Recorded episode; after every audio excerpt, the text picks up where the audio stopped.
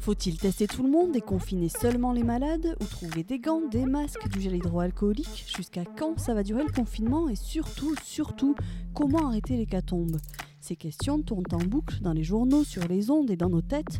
Alors nous, nous nous sommes demandé comment ça s'est passé concrètement sur une autre épidémie. Pour ce deuxième épisode, nous avons parlé Ebola par téléphone avec Linda, qui en 2014 est partie en Guinée comme responsable hygiène et sécurité pour Médecins sans frontières. Moi, les moments de joie, c'était à chaque fois qu'un malade était guéri d'Ebola. Bienvenue dans Laissez passer. Oui, allô? Oui, bonjour Linda. Est-ce que en quelques mots, vous pourriez me dire où est-ce que vous êtes confinée? Eh bien, j'ai la chance euh, quelque part d'être confinée dans un habitat participatif au nord de Bayonne, où je connais tous mes voisins et tous, tous mes voisins me connaissent. Et du coup, je suis confinée, mais je ne suis pas isolée, on va dire. Euh, Linda, en 2014, vous partez en mission humanitaire en Guinée en pleine épidémie d'Ebola. Vous y resterez six semaines. Euh, quand vous arrivez sur cette mission, est-ce que le pays est confiné? Alors, euh, en fait, euh, le pays n'est pas confiné, euh, étant donné que la gestion de, de l'épidémie s'est passée de la manière suivante. Toutes les personnes qui étaient suspectes de contracter la maladie étaient testées au sein de, des, des hôpitaux et des centres de traitement Ebola. Et les personnes qui se révélaient positives étaient quant à elles confinées euh, dans une zone que l'on appelait haut risque, où elles étaient euh, prises en charge.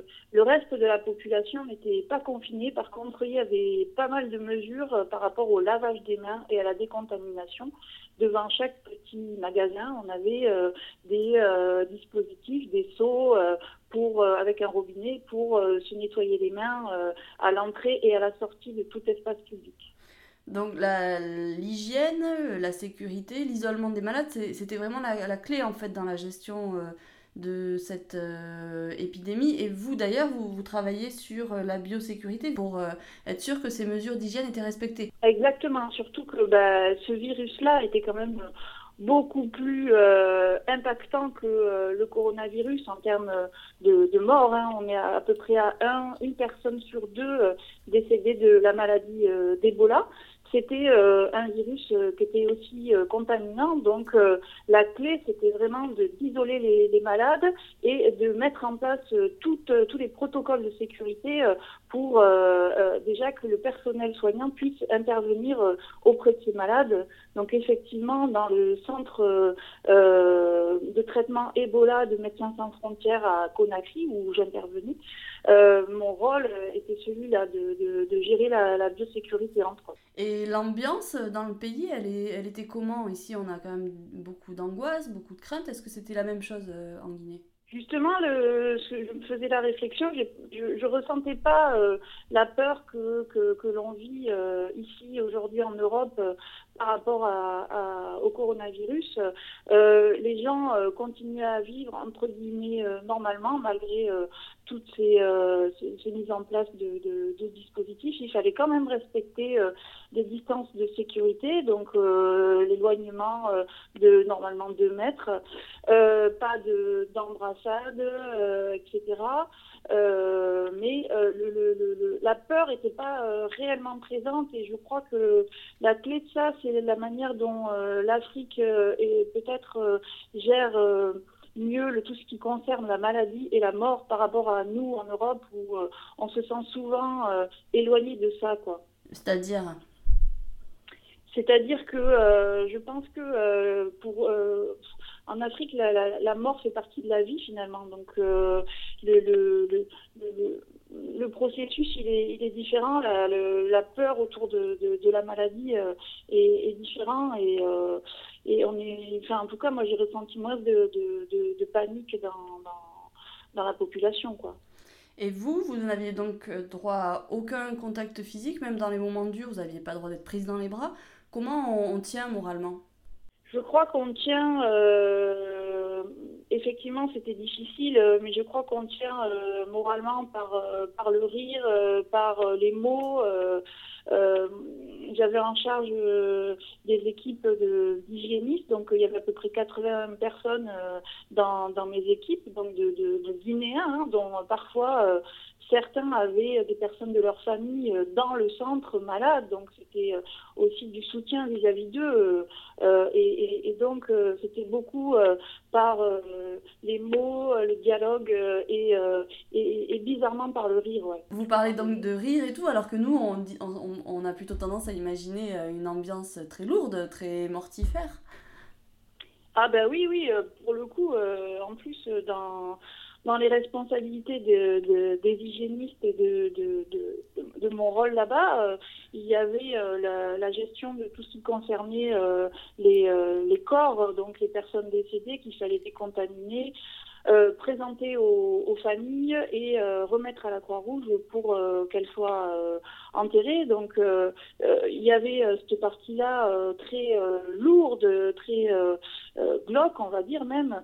en dehors de ça, en fait, moi, les moments de joie, c'était à chaque fois qu'un malade était guéri d'Ebola et qu'il sortait de la zone haut risque. Et donc, toutes les équipes de Médecins sans frontières l'accueillaient en applaudissant, comme on applaudit aujourd'hui le personnel soignant, en faisant euh, la fête, en riant. Et, ça, ça raccrochait tout de suite à la vie, en fait. Vous rentrez de mission, au retour, vous retrouvez vos proches, vos familles qui euh, vous prennent dans les bras, on imagine, alors que ça fait quelques semaines que justement vous, vous êtes habitué à éviter ce contact.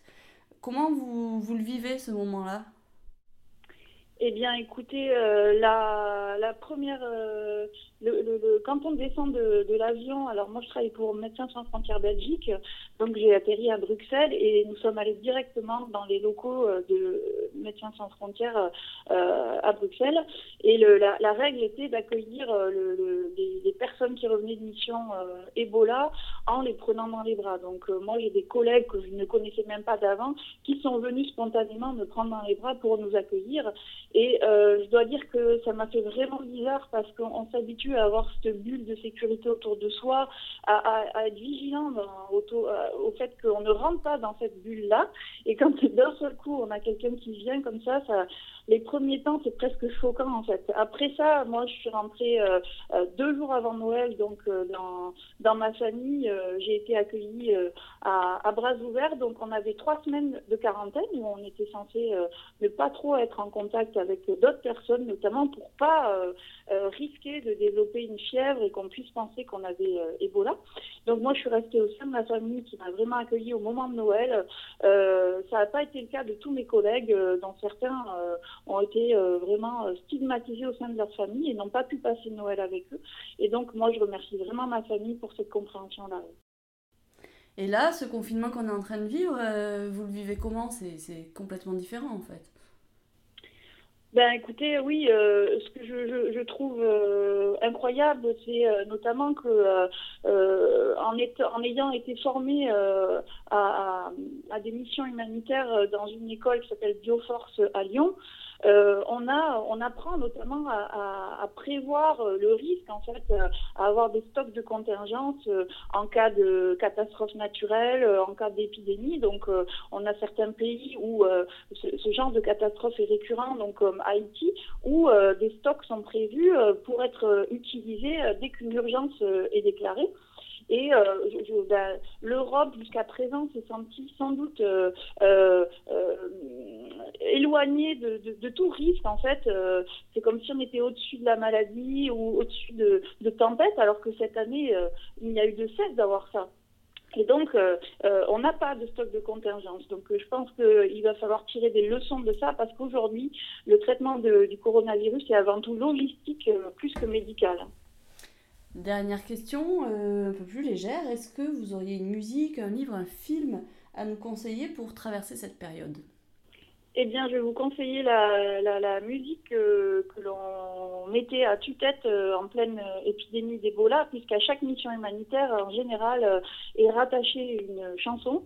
Et donc, à l'époque, sur Conakry, le soir, résonnait Cumbia del Mar. Donc, c'est une chanson assez joyeuse, assez rythmée, qui permettait, une fois la journée passée, de, de profiter d'un moment doux et, et ensoleillé.